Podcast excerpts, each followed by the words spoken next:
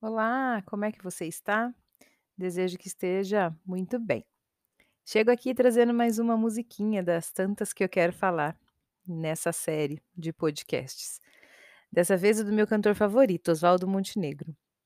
Eu confesso que as músicas dele eu queria falar acho que quase de todas, porque as letras são incríveis, eu gosto muito. Uma vez eu até ouvi de um amigo que era só eu que entendia as letras, que eram umas músicas meio estranhas. E aí eu respondi para ele que talvez nós tenhamos que estar com o coração receptivo, com a mente aberta, para que ela possa entrar e fazer sentido, pois para mim realmente fazem muito sentido. E seguindo esse comentário, a de hoje se chama Quebra-cabeça sem luz. Eu confesso que as primeiras vezes que eu ouvi, eu não entendi nada. Até porque ela é uma música tão rápida, tão agitada, assim, em que ele fala tão rápido as palavras, aceleradas, que se você realmente não estiver atento, você não consegue entender. Eu recomendo então que você dê uma pausa aqui e corre lá para ouvir, mas ouça com a letra aberta junto, para você conseguir olhar de maneira mais atenta para esse conteúdo brilhante. E claro, que esteja com o coração receptivo e com a mente aberta para que ela possa entrar e fazer sentido. E aí, como é que foi? Eu desejo que você tenha gostado. Eu quero falar dela começando pelo final. Esse estado que a gente se encontra quando já fez muitos downloads. Você já passou por isso? Quando a gente decide olhar para muitas coisas e a nossa cabeça gosta e quer, né, na verdade, sempre desbravar novos caminhos, que é o momento da música que ele fala. E o que se espera da minha cabeça há de ser invertido, e a sonata que eu já compus virou rock, e quem roubou a minha loucura fui eu, e agora eu devolvi. Sim, é esse momento que a gente já se percebeu roubando a nossa própria loucura. E tendo até um pouco um, um bom momento de lucidez, de pé no chão, de decisão, de conclusão e que a gente consegue até aproveitar essa catarse de se sentir liberto e curtindo um rock. E é uma liberação, é uma liberação de uma busca, de uma caminhada onde o olhar só poderia ser seu, de nenhum outro olhar direcionado para onde deve ser olhado, mas olhar firmemente para aquele lugar onde te chama, com responsabilidade e com decisão. Mas muitas vezes nós não estamos muito preparados, não é mesmo? Para olhar nessa direção. Nos assustamos com a possibilidade do que vemos ou até com a possibilidade do que nós podemos encontrar. Ficamos ali, parado, no meio do caminho, ou às vezes nem iniciando esse caminho, inventando uma desculpa. E aquele momento que ele traz, a nossa primeira antena é a palavra que amplia e a verdade que assusta. E a gente repete que quer, mas não busca, e de um modo abstrato acaba se iludindo que fez. E quantas ilusões a gente traz, quantas ilusões trazemos para essa nossa mente barulhenta. E é uma pena ver que ainda são poucos os que ousam olhar, os que ousam se olhar de forma tão profunda, a buscar e até re realmente encontrar suas respostas, sem ter que se abastecer ou esperar isso das outras pessoas.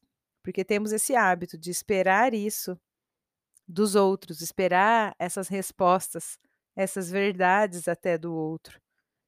E muitas vezes não percebendo que nós podemos ser a nossa fonte de luz, que nós somos a luz da nossa própria caminhada. E entendendo também que somos eternos aprendizes em busca de nos vermos e nos vermos a partir de cada amadurecimento, de cada coragem que a gente tem para ver. E então, com esse amadurecimento, nós acabamos de ver que sofremos muitas vezes. Sofremos por querer que os outros cheguem também em downloads que ainda não estão preparados para baixar, né, para vivenciar. Eu acredito que nós aprendemos para sempre. Eu costumo dizer isso até para os meus pacientes e para alguns amigos, que nós vamos aprender até morrer. Até porque eu nunca morri para saber como é que é. E eu acho que sendo aprendiz, nós precisamos permitir que essa sabedoria infinita mostre o caminho, mostre o caminho que dá abertura a essa luz, a esse quebra-cabeça, que às vezes está sem luz. E só nos restam as tentativas de iluminar e buscar, e tentando compreender que é sim possível. Então, aquele momento que ele diz: Mas qualquer dia vai ter que ficar definido que o caminho é mais louco do que já supôs a tal sabedoria. Magia que eu hoje procuro entender, para que o corpo supere a fadiga e você, o que pensa do assunto, se a gente se encontra, mas nunca está junto, vivendo esse quebra-cabeça sem luz. E realmente, quantas vezes nós acreditamos que já sabemos e de repente percebemos que o nosso caminho é muito mais louco do que a gente achava que sabia dele, do que que de um caminho definido, de que estava totalmente escuro e que de repente a gente fala, isso é muito doido. E parece que essa fadiga nesse momento é superada, porque buscou-se tanto, e aí o corpo supera toda a fadiga dessa busca, dessa luz. E muitas vezes a gente quer se encontrar com as outras pessoas que ainda não estão ali, que não estão nessa luz. E quando a gente se encontra e não está junto, que fica vago e fica, e fica vivendo esse quebra-cabeça sem luz, onde um tenta se encaixar no outro e não consegue. E como tá aí para você? Tá tudo muito doido? E é tudo muito doido. E que bom que é. Porque quando aprendemos com essa jornada, nós começamos a olhar para esses caminhos, entendendo que não é um quebra-cabeça que não dá para montar. Quando nós nos abrimos, nós espelhamos isso nas outras pessoas. Nós enxergamos nela o bem e o bom que está guardado aqui dentro de nós. Às vezes, até o que não tem lógica e o que não se pode esconder, até porque nem é preciso. E é dessa contaminação que todos nós estamos precisando para curar a mente e principalmente curar o nosso corpo. Que por falta de coragem para expandir essa beleza, guarda e fica trancafiando todas essas belezas que insistimos em não mostrar, por crer que aquilo que nós temos de melhor não está de acordo com o esperado pelo social que o outro às vezes nos impõe. E é aí que nós falamos bem longe da nossa essência.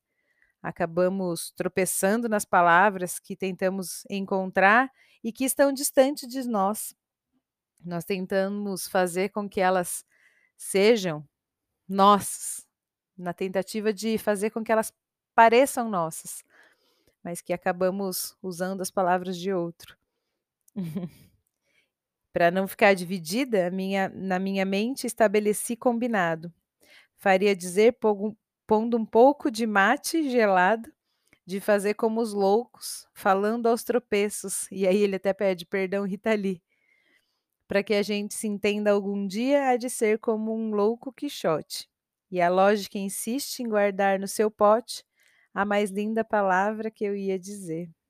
Mas qualquer dia você vai me ver disfarçar de fazer como eu, que disfarço na tal fantasia a magia, e só me fantasio do que eu venho ser. Eu acredito que essa é a parte que eu mais gosto, porque realmente, quantas vezes a gente se guardou nesse pote e não se permitiu realmente transparecer aquilo que realmente somos. A mais linda palavra que define quem realmente somos e acabamos nos disfarçando, disfarçando a nossa magia. E acabamos nos fantasiando de coisas que não somos. E como é belo a gente poder se fantasiar daquilo do que eu sou.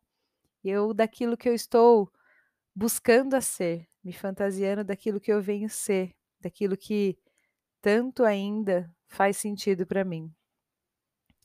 E eu viajo nessas músicas, eu tenho muito a falar sobre muitas coisas que estão fazendo sentido a mim. E hoje eu falo isso com liberdade. Quem acompanha meus podcasts aí desde o começo pode ver uma diferença até. Eu tinha um pouco de vergonha lá na série 1.